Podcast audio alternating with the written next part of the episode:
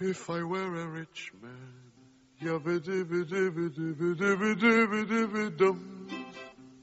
all day long I. If I were a wealthy man, I Es would la noche. have to wear Es radio.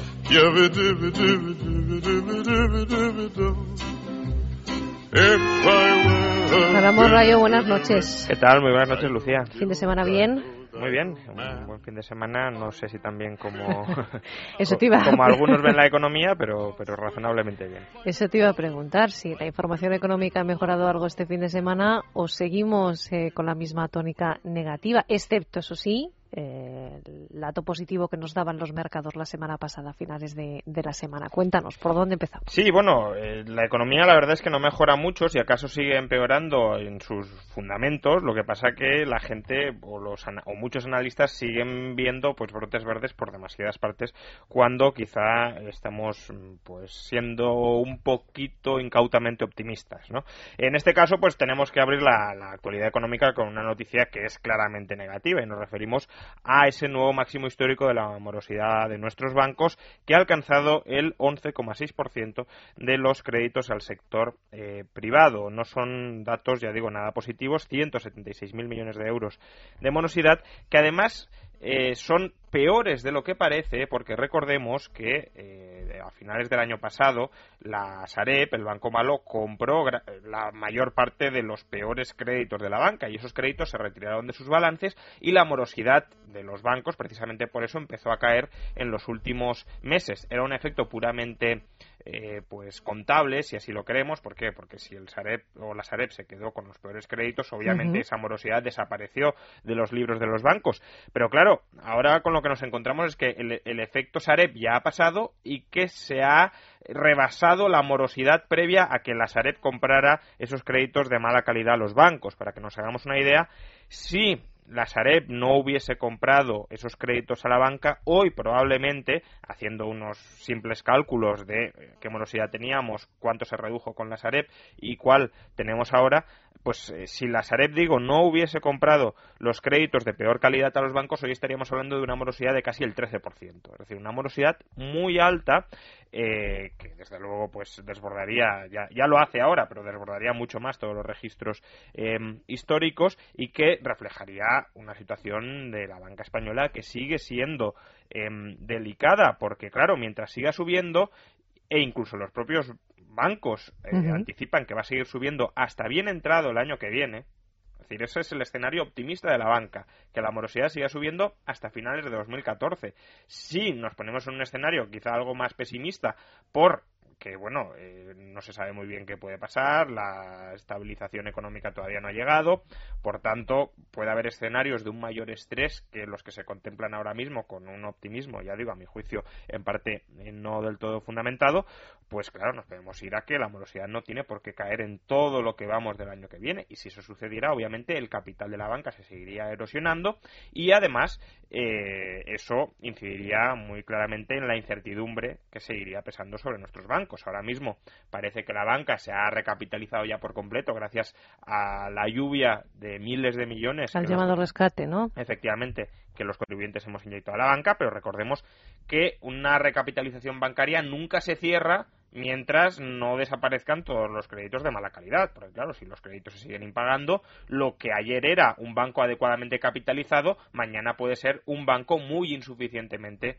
eh, capitalizado y por tanto la necesidad de nuevos rescates si es que el Estado tuviese crédito, es decir, capacidad para endeudarse y financiar a la banca para, para ello. Estaría la alternativa que siempre hemos comentado del Mm. bail-in, es decir, que los acreedores de la banca se hicieran cargo de sus pérdidas, no eh, el Estado, pero no parece que estemos en esa dinámica. Además, hay que tener en cuenta que hay parte de activos de la banca que no se reconocen como dudosos, como, como morosos, pero que pues están en ese filo, ¿no? Y nos referimos a todas aquellas refinanciaciones, es decir, extensión del plazo por parte de la banca, que claro, eh, no se sabe muy bien si es una extensión del plazo voluntaria o forzosa. Cuando el, el deudor no te paga, cuando el deudor no te paga a tiempo, el banco tiene que declarar ese crédito como moroso, es decir, que no ha pagado cuando debía.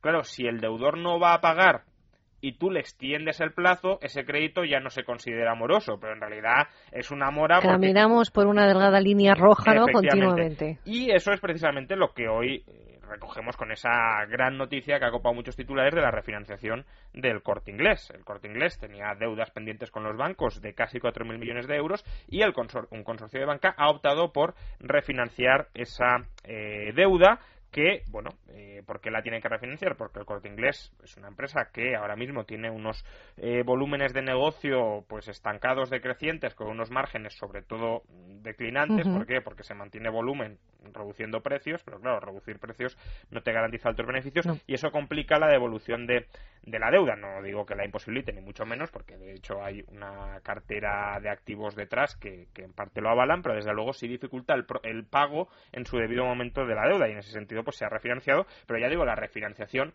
pues bueno, que está en esa línea de, de ¿es moroso o es que al banco le interesa la oferta que le han hecho y por tanto acepta refinanciar, ¿no? Y eh, tomo al corte inglés como un ejemplo de pero que, hay otros muchísimos. efectivamente de que así hay muchísimos más en la economía española que están en esa línea de no los reconocemos como morosos pero eventualmente pueden terminar cayendo en el lado de los morosos. Y luego además está la otra gran incógnita de la banca que es el, ese activo que se llama deuda pública española. Si la deuda pública española eh, llegar a entrar en mora o llegar a tener problemas serios de repago que a corto plazo no se ven porque está Mario Draghi detrás, pero a medio largo plazo pueden llegar, pues claro, todo lo que hemos dicho sobre la solvencia de los bancos desde luego caería absolutamente en saco roto. Con lo cual, para sanear la banca, ¿qué es imprescindible? Pues uno de los elementos que es imprescindible es que el déficit público se cierre. Y el problema es que hasta la fecha el déficit público no solo no se ha cerrado, sino que los grandes esfuerzos por reducirlo han venido por el lado de machacar al sector privado con muchos más impuestos. Hoy, de hecho... Tenemos una cifra, ¿no? Un dato que, que, escuece al bolsillo. Sí, eh, sobre todo porque no le ponemos además mm, cifras en términos de impuestos pagados, pero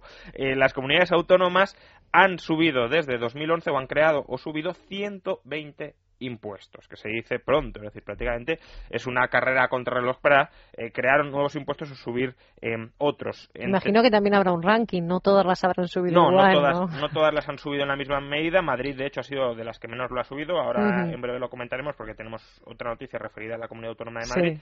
Eh, pero efectivamente, pues lo que tenemos es que en 2011 se crearon o se subieron en eh, entre tasas e impuestos, yo diferenciaría porque la yo no sería tan crítico con la subida de tasas, sobre todo si es una subida de tasas por servicios que efectivamente se prestan, otra cosa es que sean tasas medio ficticias, pero sí con las subidas de impuestos, porque eso es yo gasto no sé muy bien en qué y subo los impuestos para seguir gastando no sé muy bien en qué. Entonces, entre tasas e impuestos 2011 60, en 2012 y 2013 60 eh, más. Eh, las más nocivas, pues subida del IRPF, gravámenes mucho más altos en prácticamente todas las comunidades autónomas.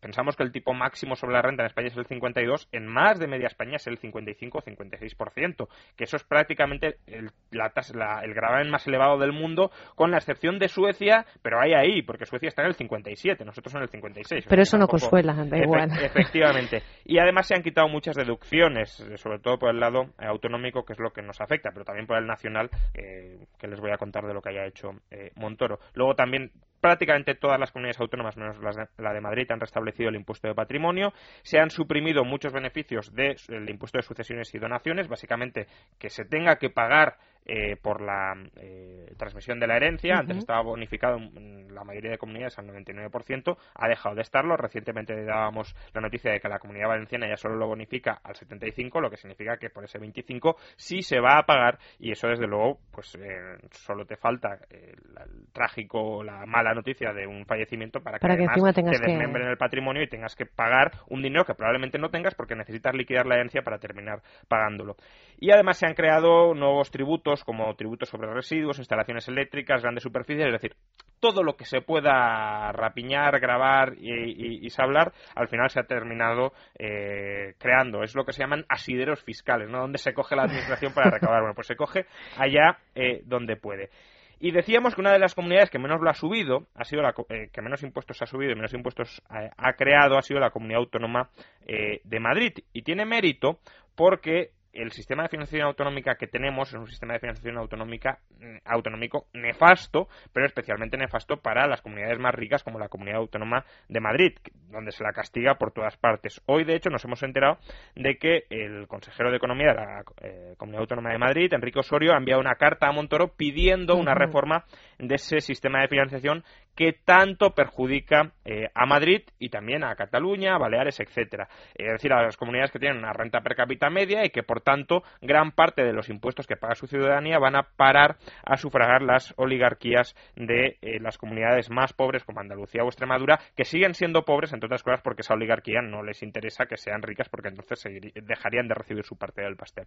El problema de, la carta, por lo que nos ha contado Enrique Osorio. Sí, lo hemos escuchado la parte informativa. Efectivamente, es que se incide en las críticas, razonables críticas, al sistema de financiación autonómica actual dentro de la lógica del sistema de financiación autonómica actual. Es decir, pues se critica el concepto de población equivalente, es decir, que no se paguen, o sea, que el sistema de financiación no tenga en cuenta realmente la población, sino la población equivalente en términos de servicio, con lo cual gran parte, 600.000 eh, madrileños quedan fuera de ese esquema, o que el reparto de fondos de competitividad no sean razonables, pero en realidad lo que deberíamos criticar es la lógica perversa del sistema de financiación autonómico, por el cual con criterios espurios como la solidaridad interregional, por lo que termina pasando es eso, es que eh, los pobres de las comunidades ricas financian las oligarquías ricas de las comunidades pobres. Y eso es lo que hay que criticar y eso es lo que hay que desmantelar, es decir, descentralización fiscal para que haya corresponsabilidad de verdad entre ingresos y gastos. Pero bueno, decía que eh, pese a este sistema de financiación autonómico que en parte le ha obligado a la Comunidad Autónoma de Madrid, bueno, obligado entre comillas, claro,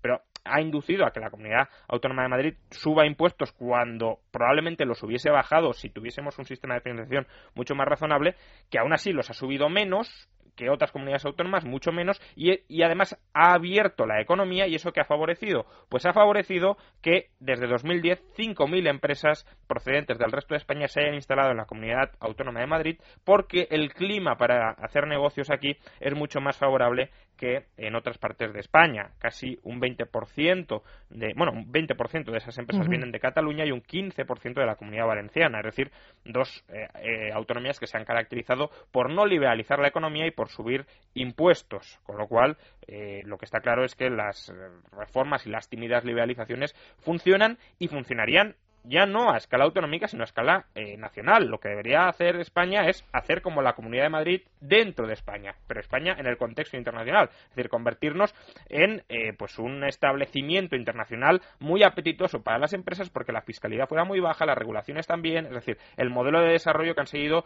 pues por ejemplo Singapur, que era un trozo de terreno abandonado, ha creado un Estado de Derecho sólido con libertad para las empresas y con una tributación muy baja y qué pasa, pues ahora es una de las economías más ricas del mundo cosa que también podríamos hacer en España. Porque revierte en el ciudadano, por la creación de empleo que esto supone, además. Es, que, es que los sueldos de Singapur son elevadísimos y la renta per cápita, incluso de, de los estratos más pobres de la sociedad, del 10% más pobre, por ejemplo, no solo es más alta que en España, sino que crece mucho más rápido que en España. Es decir, que cada vez son relativamente más ricos de los que son en España o en Suecia que eso también, Suecia ese paraíso nórdico, bueno, pues los estratos más pobres de Singapur ya son más ricos que en Suecia y sobre todo se enriquecen a un ritmo más acelerado que, en Suecia.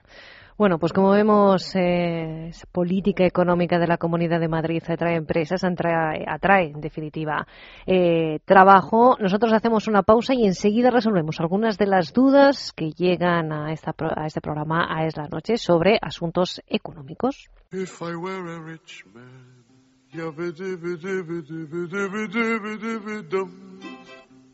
All day long I biddy biddy bum. If I were a wealthy man. Seguimos en Es la Noche en el radio y seguimos tratando las principales noticias de ámbito económico con Juan Ramón Rayo. Eh, antes de alcanzar las nueve de la noche, de repasar los principales argumentos eh, informativos del día, tenemos que responder algunas de las preguntas que nos hacen llegar nuestros oyentes. Eh, hoy hemos elegido la de Manuel Vera Meseguer, que bueno, que tiene que ver un poco por, con, lo que estábamos mencionando en las noticias de hoy. Has nombrado varias veces Suecia, él también lo hace en su pregunta, dice, os escucho todos los días, sobre todo la tertulia económica eh, con Juan Ramón Rayo, coincido plenamente con él. No obstante, observo que siempre menciona Suecia como el no va más del infierno fiscal, eso empezó a cambiar desde 2005, por ejemplo, suprimieron el impuesto de patrimonio, así como sucesiones y donaciones. En España mucha gente teniendo que repudiar herencias por no poder hacer frente a este impuesto, es otro gran desincentivo invertir y esforzarse el no poder dejar libre de problemas casi nada a tus hijos. ¿Le podréis pasar este apunte a Juan Ramón Rayo? Saludos, Manolo Vera. Sí, efectivamente, bueno, em, yo creo que hay que poner también Suecia un poco en contexto. A veces lo intentamos em, hacer porque no todo lo que viene de, Suecia es malo y, bueno, pues puedo aprovechar la pregunta para, para hacerlo.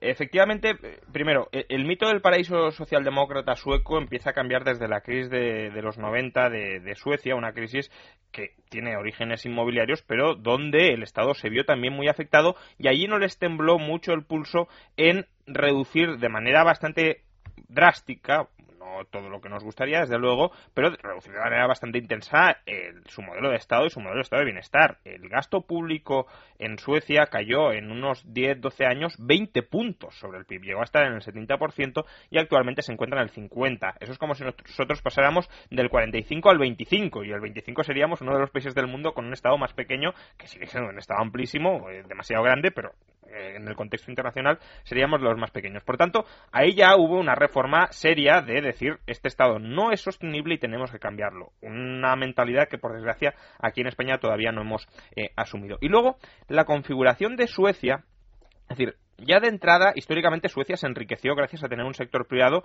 eh, bastante pujante, bastante libre y bastante eh, insertado en el contexto internacional. Suecia, por ejemplo, no es arrasada en la Segunda Guerra Mundial y eso le permite pues seguir atendiendo eh, pues a través de exportaciones y demás a todo el mundo. Pero es que incluso a día de hoy la configuración de Suecia ¿cuál es? Es dejar al sector privado bastante libre, eh, salvo en un mercado, que es el mercado laboral, que es un mercado muy significativo, pero donde los sindicatos que tiene Suecia, que son los que controlan el mercado laboral, son bastante responsables, porque de hecho en la crisis de los 90 aceptaron bajadas de salarios reales bastante considerables, eh, pero en el resto, Suecia es una de las economías más libres del mundo. Incluso la fiscalidad a las empresas es bastante atractiva. Por ejemplo, el impuesto de sociedades es el 22,5%. Las sociedades no pagan impuestos eh, por dividendos recibidos. Eh, no, no, pagan impuestos tampoco por plusvalías de, de, participaciones en otras empresas suecas, etcétera. Es decir, al sector privado se le cuida bastante porque entienden que eso es el motor de la generación de riqueza. Y luego, sí es un infierno fiscal, pero ¿para quién? Sobre todo para los trabajadores, que son los que pagan unos impuestos elevadísimos para qué? Pues para tener un estado de bienestar que en ese caso pues sí que cubre bastantes prestaciones. Es como al final si el Estado sueco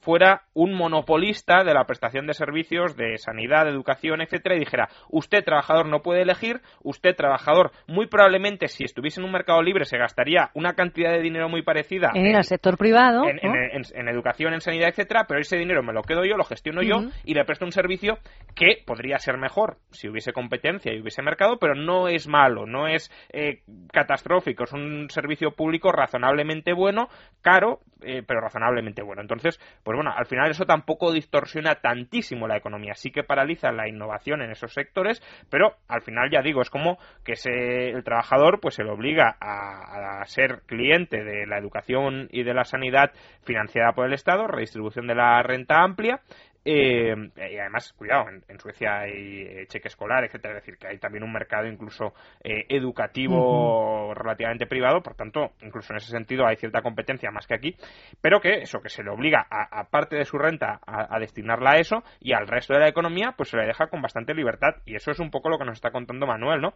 Que no hay tampoco impuesto de patrimonio, no hay impuesto de sucesiones y donaciones, con lo cual la transmisión de empresas no la tienes que desmembrar, no la tienes que destruir, se genera el incentivo de dejar a tus hijos una herencia, de trabajar por tanto, de esforzarte, cosa que aquí, obviamente, pues cada vez menos, sobre todo con las subidas de impuestos que ha protagonizado, pues en muchos casos las comunidades autónomas gobernadas por ese partido liberal que supuestamente es el Partido Popular.